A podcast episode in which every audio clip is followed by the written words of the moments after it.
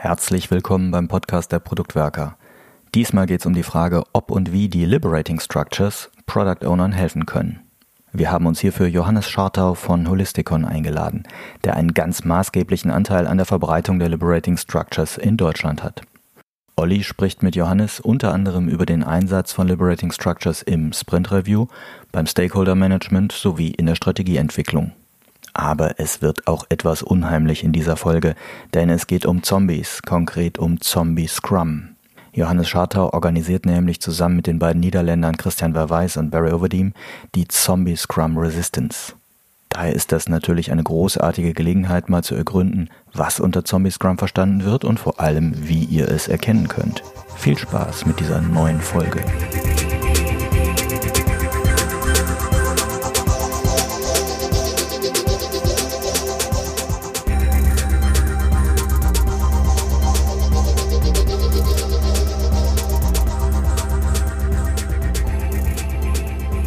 Herzlich willkommen. Auch heute haben wir wieder einen Gast bei uns und zwar Johannes Schartau. Hallo Johannes. Hallo Olli. Johannes, für die, die dich nicht kennen, magst du dich kurz mal selber vorstellen? Gerne. Ähm, ich mache sowas, ich nenne das agile Organisationsentwicklung bei der Firma Holisticon in Hamburg. Äh, mich interessiert vor allen Dingen, wie ich zusammen mit Kunden wirklich effektiv sein kann. Also wie schaffen wir das, echte Effekte zu erzielen und es geht auch so ein bisschen über dieses Agile hinaus. Also für mich ist das ein schönes Hilfsmittel, aber ich hänge da nicht dogmatisch dran, sondern mir geht es immer darum, sind wir eigentlich wirklich erfolgreich. Jetzt kennen wir uns schon ziemlich lange. Äh, ich habe heute Morgen kurz äh, drüber nachgedacht. Wir haben tatsächlich mal in der gleichen Firma in Köln gearbeitet, wo äh, Scrum eingeführt wurde. Ich glaube, du als Scrum Master, ich verantwortlich für die Produktentwicklung, also fürs Produktmanagement. Ähm, ich habe dann deinen Weg verfolgt und du hast äh, eine ganze Zeit lang relativ viel über ähm, Zombie Scrum veröffentlicht. Ähm, kannst du uns da kurz erzählen, was sich da dahinter äh, verbirgt? Genau, also ähm, dieses Thema Zombie Scrum ist was, was ich mit meinen beiden Freunden Christian Verweis und Barry Overeem aus Holland so ein bisschen angegangen habe. Also wir haben uns vor Jahren mal zusammengesetzt und überlegt, ähm, wie, wie können wir eigentlich wirklich sinnstiftend irgendwie arbeiten und was können wir eigentlich der Welt geben und haben so über unsere Erfahrungen gesprochen und dann fiel uns plötzlich auf, dass wir alle so das Gefühl hatten, es machen aktuell alle Scrum und es ist so ein Hype und alle wollen irgendwie was damit erreichen und es klappt sehr selten. Also was wir meistens eher sehen, sind Firmen, die so leblose Systeme schaffen und versuchen irgendwie Scrum zu folgen aber da gar keine richtigen Ergebnisse bei rauskommen und das Ganze fühlt sich irgendwie sehr, sehr leblos an und ähm, es gibt irgendwie so ein großes Unverständnis dafür, was Scrum eigentlich wirklich im Kern ist. So dieses, also wofür ist das wirklich eigentlich da und was macht das? Da hatten wir das Gefühl, da, äh, das wird viel falsch verstanden und oft wird es eingesetzt, um ein anderes Problem zu lösen, als es eigentlich lösen kann. Und wir sehen da halt diese ganzen Effekte. Ähm, die, wie gesagt, also vor allem manifestiert sich das in so einer Systemleblosigkeit und ähm, irgendwie so ein, ja, wir machen doch ganz viel, aber irgendwie passiert nicht das Richtige. Hm.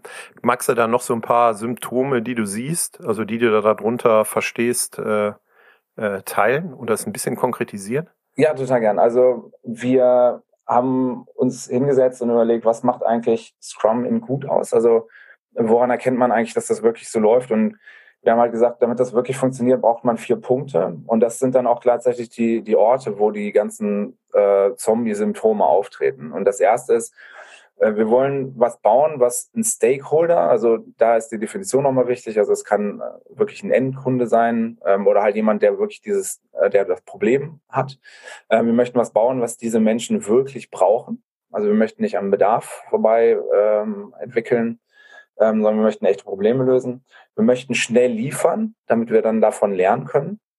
Und das bedeutet dann drittens, dass wir uns auch kontinuierlich verbessern. Also durch dieses schnelle Liefern können wir lernen und dadurch können wir uns verbessern. Und damit das wirklich funktioniert, muss eine Selbstorganisation da sein. Also dass die, die Scrum-Teams auch eine Autonomie haben, so wie sie im Scrum Guide tatsächlich besprochen ist oder also erklärt ist. Und ähm, wie es aber selten gelebt wird. Und das sind genau diese vier Punkte. Also äh, Zombie-Scrum-Organisationen machen halt oft was, also sie sind sehr beschäftigt. Aber wenn man irgendwie einfach fragt, was ist das Ergebnis, was ihr erreichen wollt, dann ist das ganz schwer, so eine richtige konkrete Antwort dazu zu bekommen. Und ähm, da muss man so richtig nachforschen und manchmal wissen es einzelne Personen, aber besonders die Teams, die entwickeln, die wissen es meistens nicht. Dann schnell liefern, also die haben meistens extrem lange Lieferketten, wenn man so so diese ganze äh, Lead-Time mal berechnet oder so, aus unserer Erfahrung für so normale Features in großen Organisationen, bis die wirklich am Ort des Problems sind, dauert es mindestens ein Jahr, oft eigentlich eher länger. Ähm, kontinuierliche Verbesserung findet wenig statt, weil dieser ganze Lernzyklus gar nicht richtig benutzt wird. Also zum Beispiel die Retrospektiven sind eigentlich eher irgendwie so Makulatur. Also da ähm, ist man irgendwie da und fragt vielleicht mal, was war denn jetzt gut oder was läuft schlecht, aber so wirklich dieses Tiefe, machen wir eigentlich gerade das Richtige? Wie müssen wir uns aufstellen, um wirklich unsere Ziele zu erreichen, findet eigentlich nicht statt. Und bei der Selbstorganisation ist es so, dass wir lange hierarchische Ketten haben und also ich meine, ihr habt zum Beispiel Product Ownership sehr als Thema, gerade so ein PO ist meistens eigentlich eher so eine Art Befehlsempfänger und ähm, also diese Autonomie, wie im Scrum Guide beschrieben, wirklich diese volle Verantwortung zu haben, das Team mit einzubeziehen, also das Team, das Development Team tritt auch in diese Product Ownership Rolle, das, das sehen wir quasi nie, sondern es ist halt oft, dass es gibt irgendwie so einen Anforderungsentwicklungsprozess und dann reicht der PO das durch und oft, also mein, mein Lieblingsbeispiel ist ja immer dieses, es gibt eigentlich so einen Projektplan und irgendwie ein Anforderungsdokument und dann ist der PO derjenige, der es in User Stories umschreibt und die Entwickler finden das alle irgendwie total doof äh, und dann, dann bauen die aber halt irgendwie sowas und nehmen das einfach entgegen und alle fragen sich, warum man den ganzen Tanz macht.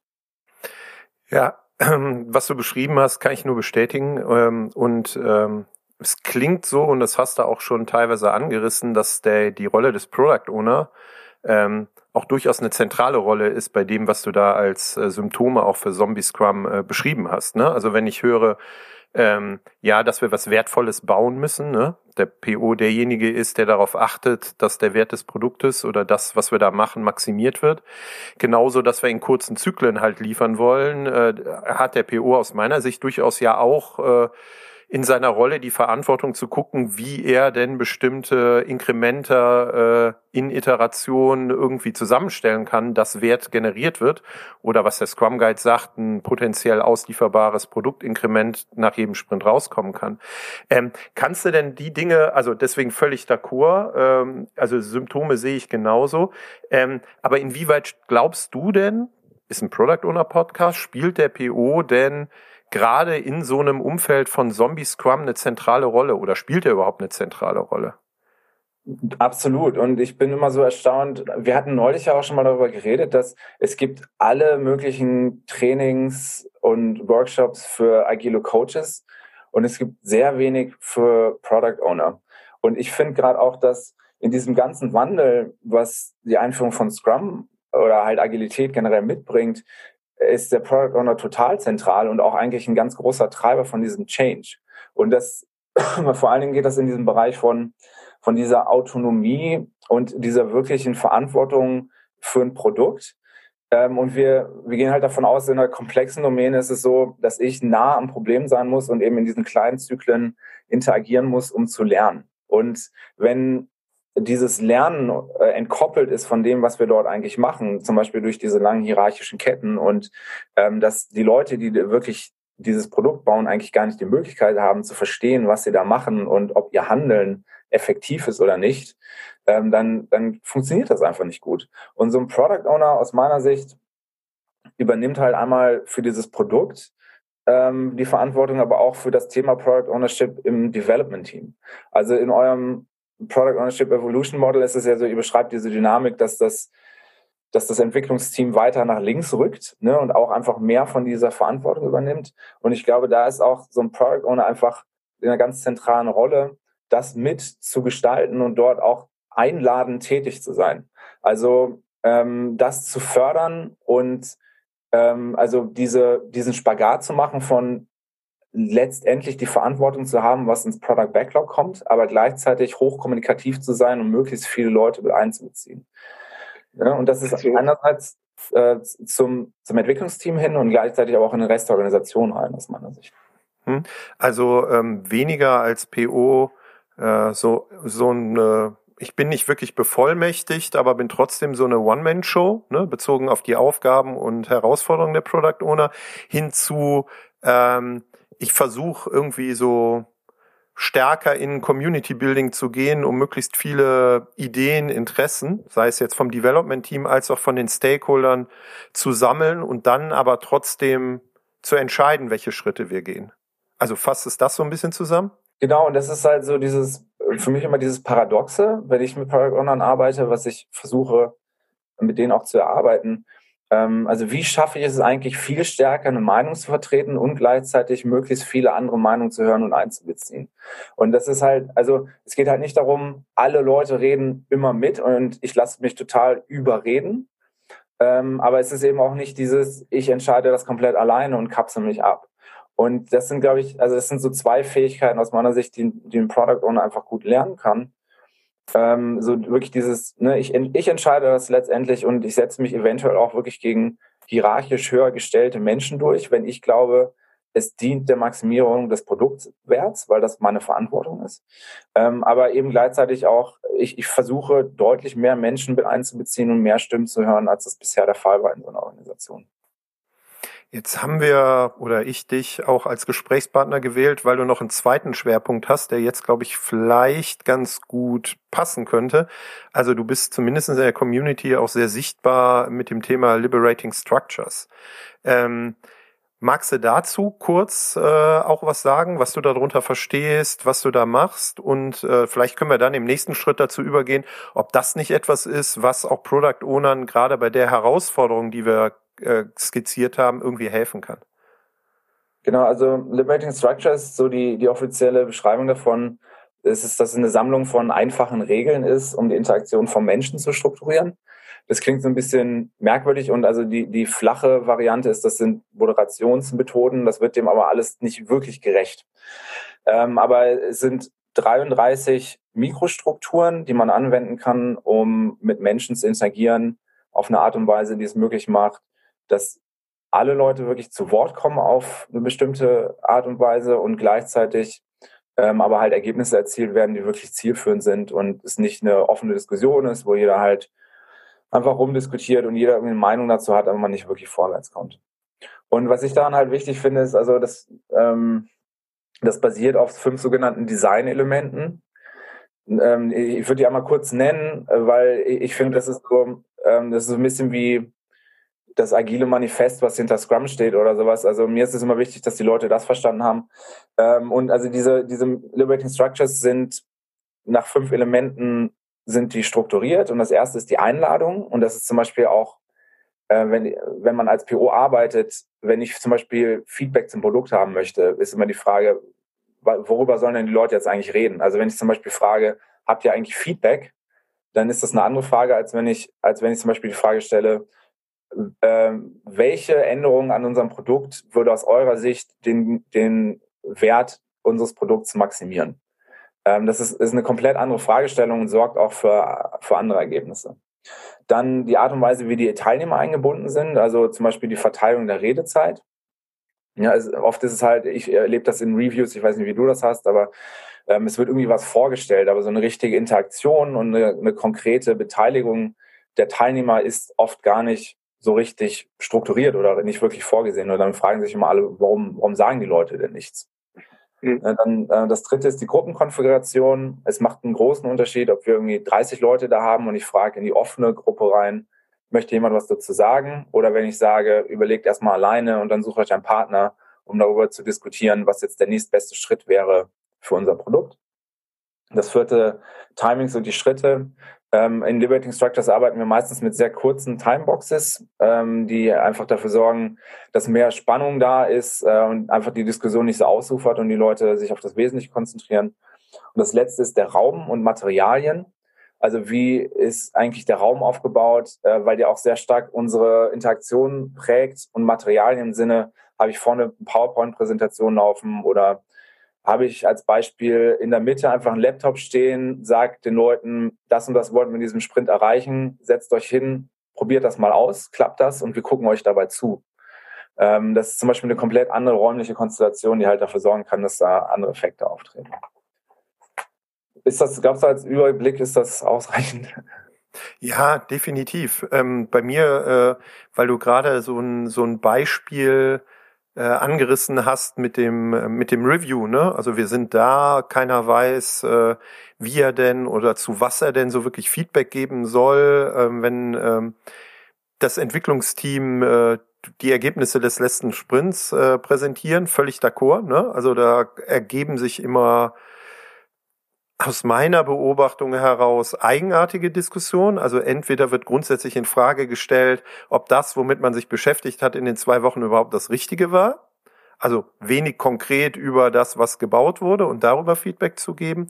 Oder es gibt irgendwie ganz kleinteiliges Feedback zu einzelnen aus PO-Sicht schon fast Nebensächlichkeiten, die man auch schnell irgendwie verändern könnte. Naja, als ob die Farbe des Buttons nicht noch ein ganz klein bisschen irgendwie mm, heller grün sein sollte oder sowas. Ne? Und da habe ich immer das Gefühl, dass die Qualität des Feedbacks für die eingesetzte Zeit halt einfach zu schlecht ist. Und du hast jetzt gerade das Beispiel, naja, vielleicht könnte man bestimmte Dinge aus Liberating Structure vielleicht mal verwenden als PO um die Qualität des Feedbacks äh, zu verbessern in so einem Review-Meeting, weil das für mich als BO eins der wichtigsten Meetings ist, um zu überlegen, wie ich denn in welchen Schritten weiterentwickle und worauf ich denn vielleicht äh, ein größeres Gewicht äh, lege oder ob irgendwas vielleicht schon good enough ist. Ne? Also vielleicht können wir das Ganze ähm, tatsächlich am Beispiel vom Review äh, mal versuchen zu konkretisieren, wie du vorschlagen würdest für ein PO äh, ähm, eine bestimmte heißt das Technik? Ich weiß es nicht. Technik aus dem Liberating Structure irgendwie einzusetzen oder zu konkretisieren. Ja. Ähm, total gern. Also es gibt natürlich ganz viele Dinge, die man außerhalb des Reviews meiner Meinung nach auch schon vorher machen sollte. Ähm, aber konkret dort ist es, ähm, es gibt was, das nennt sich 2510 Crowdsourcing. Da geht es zum Beispiel darum, ähm, da könnte man die Einladung geben, wie gerade gesagt, ne, also was, was, welche Veränderung würde denn den höchsten Wert für unser Produkt versprechen? Und es ist so, dass die Leute ihre Ideen dann auf Zettel schreiben, austauschen und untereinander bewerten. Man weiß aber nicht, wo die herkommen. Ähm, ne, also so, dass man so eine Art anonyme Abstimmung dafür hat, was jetzt eigentlich das Wichtigste ist, was als nächstes passiert. Und wie gesagt, ne, als PO kann ich das halt zur Kenntnis nehmen. Ich kann mich dagegen entscheiden, aber ich habe dann ein deutlich klares Feedback von den Teilnehmern. Dann andere Dinge, äh, die ich zum Beispiel äh, ganz gut finde, wie, wie ich gerade schon besprochen habe, so eine Art Fishbowl, also halt wirklich die Leute das konkret ausprobieren lassen. Ähm, so eine andere Variante davon ist etwas, das sich Wise Crowds nennt. Also ich gebe den Leuten das, drehe man dann meinen Rücken äh, zu den Menschen und die probieren das aus und unterhalten sich über das Produkt. Also als wäre ich nicht da.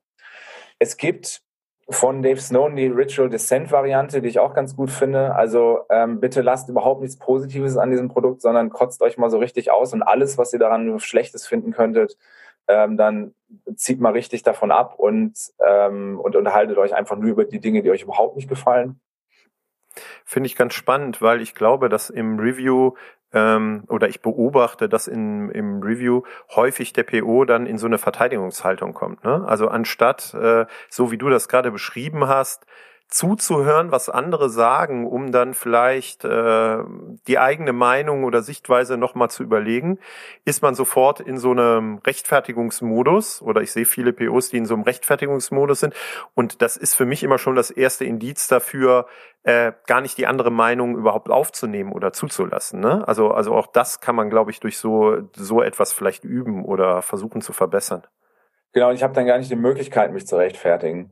Und, und das ist, also, und das ist genau das, was wir halt vorhin besprochen hatten. Ich glaube halt, dieses, wirklich diese Meinung zu hören, zur Kenntnis zu nehmen, einzuladen dazu, das zu sagen und trotzdem dann aber auch eine eigene, kräftige Entscheidung zu treffen, mit diesem Wissen, meine Aufgabe ist es, den Produktwert zu maximieren und ich muss dort eine eigene Entscheidung treffen. Ähm, das das finde ich halt ganz wichtig. Ich würde noch mal dann, jetzt haben wir das äh, Review-Meeting uns beispielhaft angeguckt, vielleicht gucken wir mal ganz generell in Richtung Stakeholder-Management. Ne? Ich bin ein PO, äh, ich bin in einer Umgebung unterwegs, die du am Anfang auch skizziert hast äh, beim Zombie-Scrum, vielleicht nur in Anführungsstrichen Befehlsempfänger von vielleicht auch konkreten Features, die umzusetzen sind. Ich sage dann ja häufig gerne, eigentlich bin ich eher Requirements Engineer, also böse formuliert als Product Owner. Ne? Also ich muss es so halbtechnisch irgendwie übersetzen. Ähm, ich sehe halt den Punkt, äh, dort äh, wirklich aktiv Stakeholder Management zu betreiben. Ähm, also auch unterschiedliche Meinungen der Stakeholder äh, äh zu reflektieren und eine Entscheidung zu treffen als PO, also auch fast mit die größte Herausforderung in ganz vielen Unternehmen, wo ich bin, weil ähm, die Stakeholder untereinander sich zum Teil halt uneins sind, ähm, man aber da als PO häufig eher in die in die Falle läuft. Ich rede mit jedem Einzelnen ähm, und ich sag meinen äh, meinen ähm, äh, PO-Coaches oder in den PO-Trainings immer, das Spiel könnte er als PO nicht gewinnen, wenn er mit jedem Einzelnen redet und es drei unterschiedliche Meinungen gibt. Weil ich zu A renne, dann nehme ich die Meinung von A mit, renne zu B, der gibt eine andere Meinung. Und wenn ich wieder bei A bin, sagt der, aber wir haben doch was ganz anderes besprochen. Ne? Also auch da, glaube ich, kann der Ansatz nur sein, es zu einer gemeinsamen Aufgabe zu machen. Aber vielleicht gucken wir auf so eine Konstellation nochmal. Genau, das finde ich, also ähm, ich habe mit einem der Liberating Structures Entwickler Keith zusammen ein White Paper geschrieben, das nennt sich Liberating Strategy, wo es zum Beispiel darum geht, wie binde ich denn eigentlich wirklich deutlich mehr Leute ein in die ganzen, in diese ganze Entwicklung von, von einer kollektiven Kohärenz, würde ich das mal nennen. Ne? Und das fängt eben damit an, so, so Purpose, ne? also wofür machen wir eigentlich das Ganze? Sind, wissen wir eigentlich gemeinsam, was der Zweck dieses Produkts ist?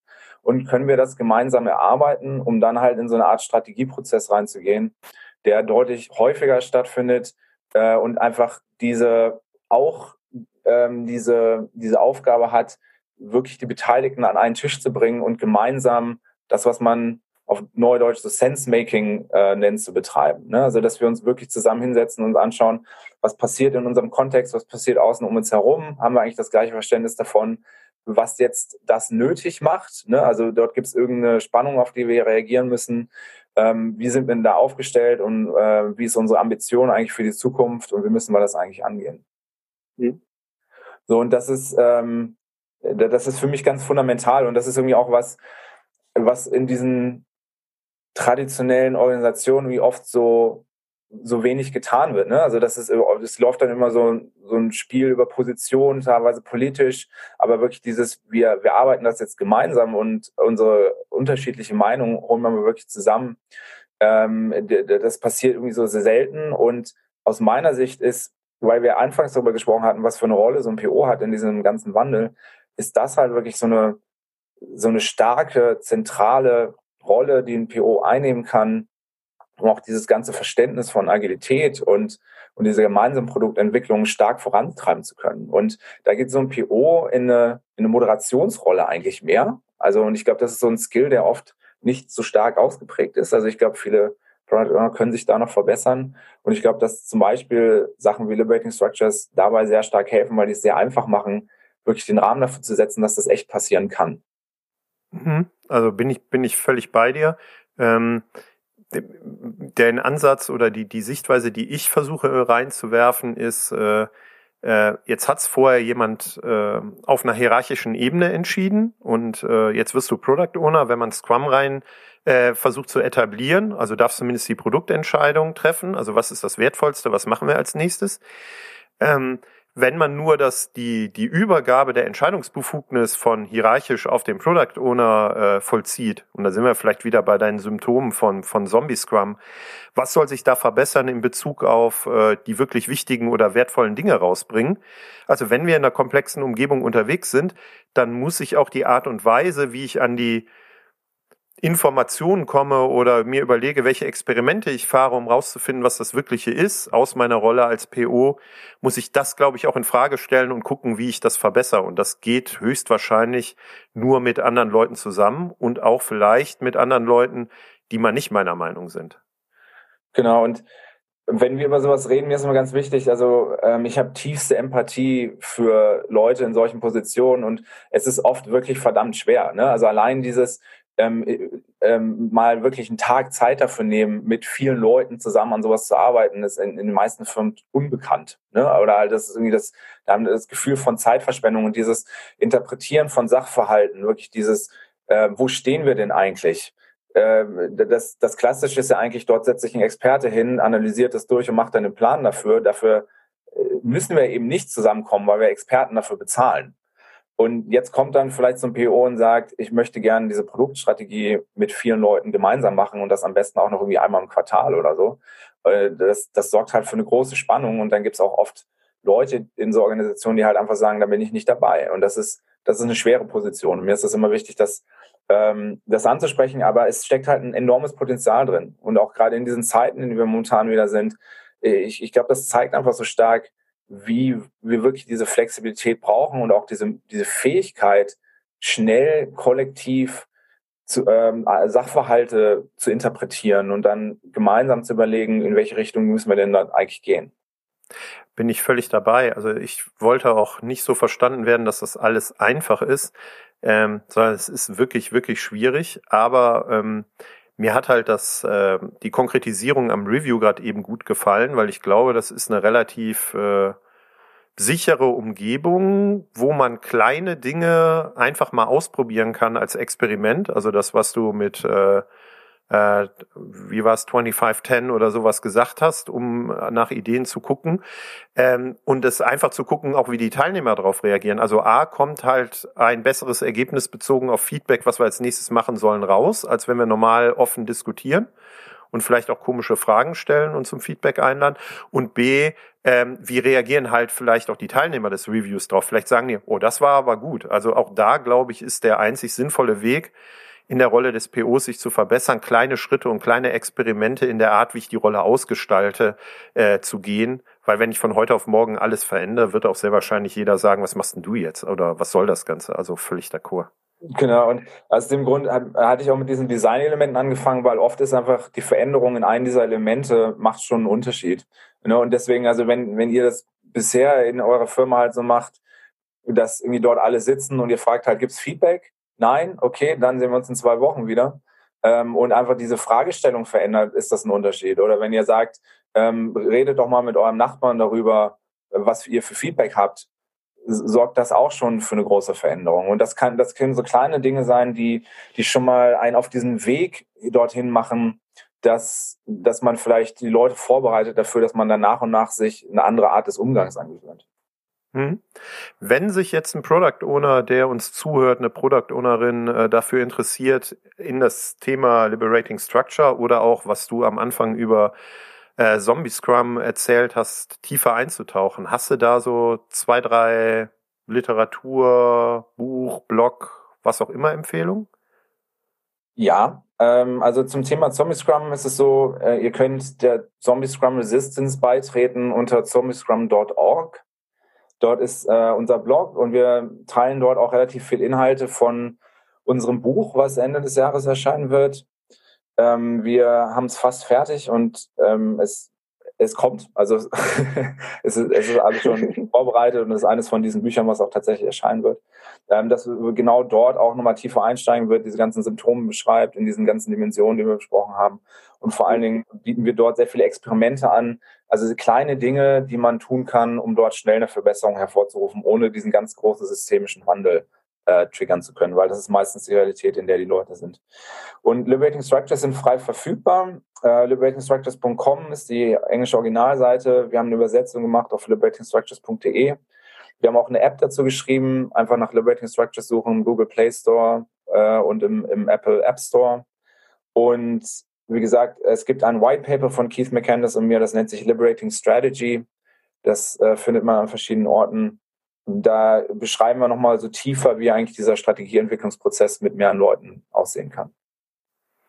Super, voll spannend. Wir werden die Dinge in unseren Show Notes äh, verlinken. Also äh, guckt auch in die Show Notes rein, wenn ihr euch dafür interessiert. Ähm, danke, Johannes. Voll gut. Also ich glaube, dass das sehr weiterhilft. Auch ich habe wieder ganz viel gelernt. Das ist auch ein Grund für unsere Podcasts.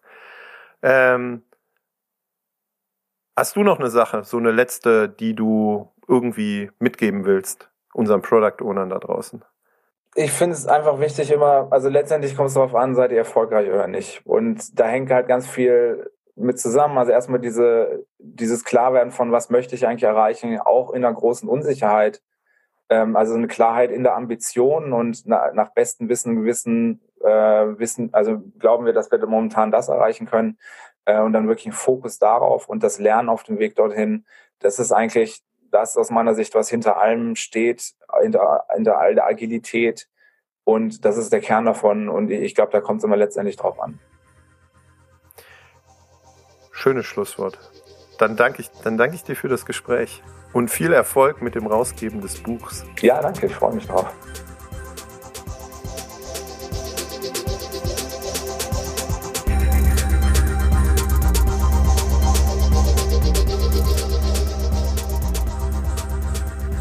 Wir freuen uns über euer Feedback zu dieser und anderen Folgen. Ihr findet uns im Netz unter produktwerker.de oder bei Twitter unter dem Namen Produktwerker.